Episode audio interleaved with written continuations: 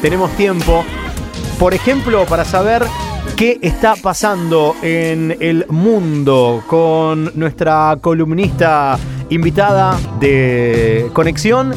Ella es licenciada en Relaciones Internacionales, especialista en política internacional. La recibimos con estos fuertes aplausos. Es mi querida amiga Nati Petinari que le pone seriedad, aunque no hace falta que nos pongamos tan formales, porque uno piensa en política internacional y no sé, se piensa con saco y corbata, este, no sé, las mujeres onda Angela Merkel, no tiene por qué ser así. Hola mi amiga Nati, ¿cómo estás? Hola, Franco, ¿cómo te va? ¿O no? Es así. Buen día, es así. Claro, claro, y parece re aburrido. Decís, no, yo no quiero escuchar eso, no saber con qué cosas raras me vienen. Para la gente que históricamente pensó, a mí qué me importa, o dijo, ¿qué me importa lo que pasa en China si es la otra parte del mundo? Ah, ah ¿no te importaba? ah, mira, acá tenés, toma. Encerrado en tu casa, no puedes ni trabajar. Claro, totalmente. Pero es así, Nati, ¿eh? Es así. Sí, sí. Este, mira, los últimos datos, 150.000 muertos Por en Dios. todo el mundo, eh, más de 2.200.000 contagiados. Hoy Estados Unidos tiene las peores cifras con más de 600.000 positivos, casi 35.000 fallecidos. Este, los países, los que peor la están pasando, que más fallecidos tienen, primero Estados Unidos, que superó a China, después la China continental y después está Reino Unido. Eh, entonces yo pensaba, bueno, hablemos de las dos potencias más importantes del mundo para ver cómo va la cosa. Estados Unidos y China. Sí. Estados Unidos hoy enfrenta, como prácticamente todos los países del mundo en esta pandemia, un doble desastre. Bueno, a algunos no llegó el sanitario, ¿no? Pero hoy esto se puso, puso a Estados Unidos en el epicentro de la enfermedad y como te decía, las muertes por coronavirus son cada vez más. Sumada a la crisis económica que trae aparejada el coronavirus, el Fondo Monetario dijo que la economía norteamericana va en derrumbe en tono con el resto del mundo, con la caída del PBI para todo el año que llega casi, se espera al 6%. Y ya apareció el número de desocupados, más de 22 millones de personas desocupadas Por en Estados favor. Unidos. Claro, y Trump está muy preocupado porque, porque por su futuro electoral, porque está buscando la reelección. Estados Unidos está en pleno proceso de internas demócratas ahora para elegir candidatos. En noviembre son las generales. Claro, el proceso en Estados Unidos de elecciones es eh, bastante largo o con, eh, con varios pasos, ¿no? O, o puede ser. Sí, sí, hay Sí. internas en cada estado, después Claro. viene la convención demócrata, eh, bueno, ya casi se sabe que es Joe Biden el, el, el- el candidato, ¿no? Está prácticamente asegurada su... sí, sí, este, faltan todavía algunos estados, este, pero nada, eh, ya le dio el apoyo... Obama le dio el apoyo mm, eh, Bernie Sanders, eh, también salió Elizabeth Warren, que eran quienes competían con él en la interna. Claro, se unieron en realidad, claro, se para. unieron, sí. claro, ¿qué hace? La, claro, cuando la, la oposición logra unirse, viste, las cosas se complican, Trump está todos los días dando largas ruedas de prensa, criticó a la Organización Mundial de la Salud, dijo, les corto el financiamiento. Sí. ¿Sabes qué, qué está haciendo ahora? Entregando cheques por 1.200 dólares a 70 millones de personas firmados por él. El presidente te, te da un cheque firmado por él con su nombre.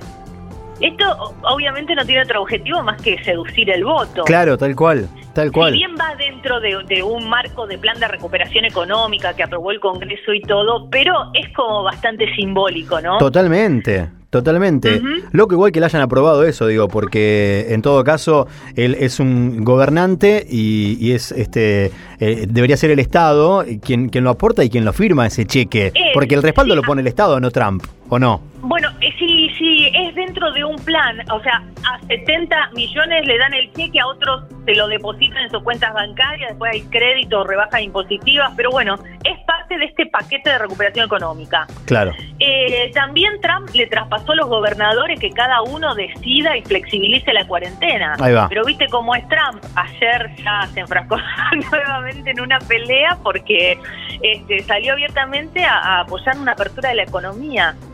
Este, él trata de deslindar y el secretario de Estado Mike Pompeo que ahora volvió con el tema de eh, China y el virus, que hay que investigar en Wuhan, que está a pocos kilómetros del mercado, el Instituto de, de virología, Sí. así que, viste, están con eso. Y antes de la pandemia las encuestas a Trump le venían dando bien, pero ahora, eh, con la gestión de la pandemia y qué sé yo, cayó seis puntos de diferencia con Joe Biden. Se llevan seis puntos de diferencia. Claro. Es un montón, Claro, es un montón. Está preocupado. Claro. ¿Y, y qué, Este- y qué pasa con China? Porque, bueno, eh, ni hablar de Trump, este, ni siquiera habla de coronavirus, habla del Chinese eh, virus, algo así, ¿no? Este, Sí. el, el virus chino, directamente. El virus chino. Claro. Ah. Y bueno, y China hace dos días salió una investigación de Associated Press que dice que la demora que tuvo el gobierno chino, que fue entre el 14 y el 20 de enero, no fue el primer error que cometió y que, que en realidad ese retraso también muchos gobiernos del mundo tardaron semanas en reaccionar, pero que ese retraso en el primer país donde se produjo el coronavirus eh, fue en un momento clave, en el inicio del brote Claro.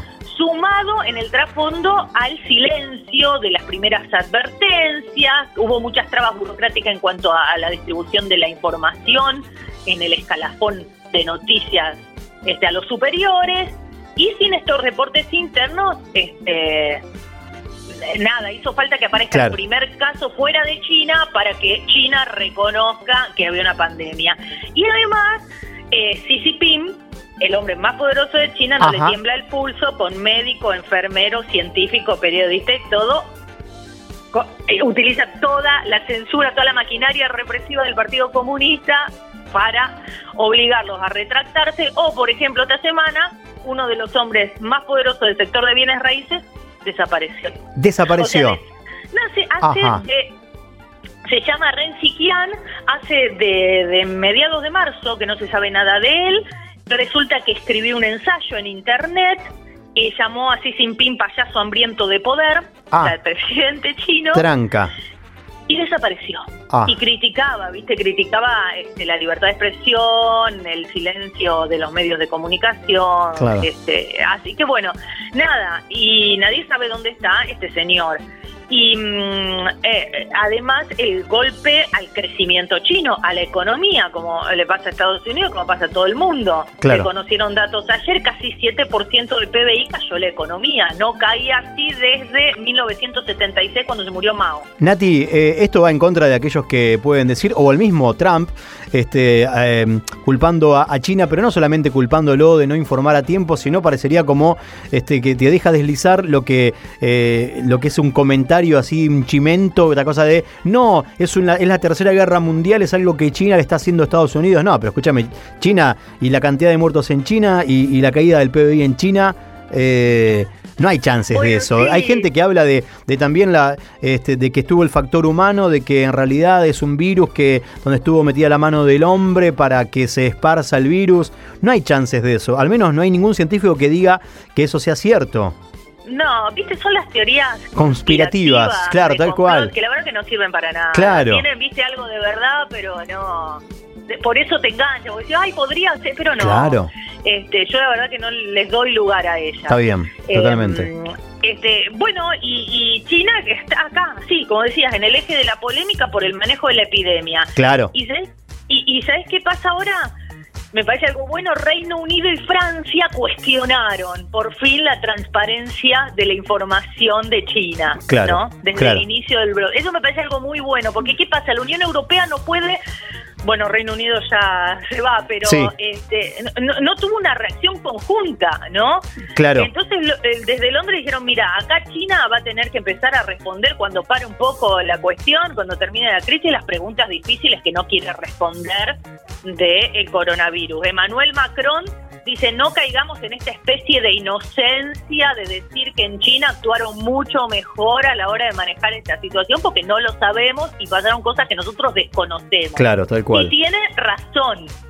¿No? Y China que se sigue manejando muy estratégicamente porque ¿qué hizo Xi Jinping?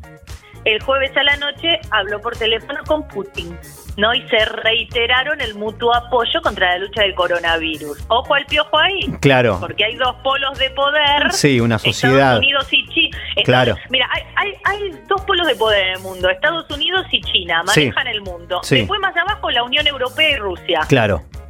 O sea, que, que, que la Unión Europea, nada, está dividida, eh, cada país actúa como le parece en esta pandemia. No sé qué va a pasar. Eh, y mm, que China se incline hacia Rusia, actuando de manera coordinada, podría estar marcando un nuevo eje de poder mundial. Totalmente. solito ahí con su América primero y qué sé yo. Claro, tal cual, tal cual. Bueno, es este complejo el panorama internacional, muy interesante de analizar. A mí me, igualmente esto lo podemos charlar el próximo sábado, pero me llama la atención, tenemos muchas noticias de Estados Unidos, no eh, muy poco de Canadá, por ejemplo, tenemos muchas noticias de Italia y de España, pero casi nada de Portugal o de otros países de, eh, de, Europa, o, no sé, eh, ¿tiene algo que ver o...?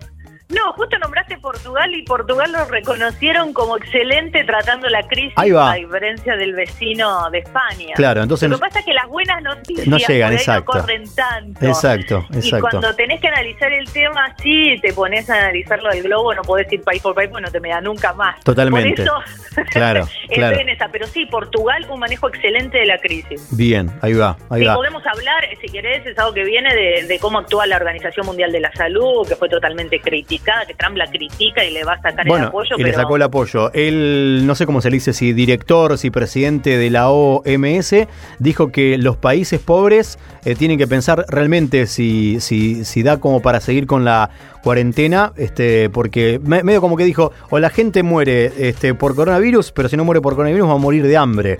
Eh, fuertes las declaraciones, pero la podemos charlar el sábado que viene, si te parece, mi querida amiga. ¿Me siguen en Instagram? Por favor, decilo y claramente, despacio, así la cantidad de gente que nos está escuchando te, sigue porque eh, ya lo dije cuando charlamos el sábado pasado, no, el anterior, eh, política internacional, pero con mucha, mucha onda, de manera muy divertida y entretenida, en esta cuenta que te va a contar Nati en Instagram.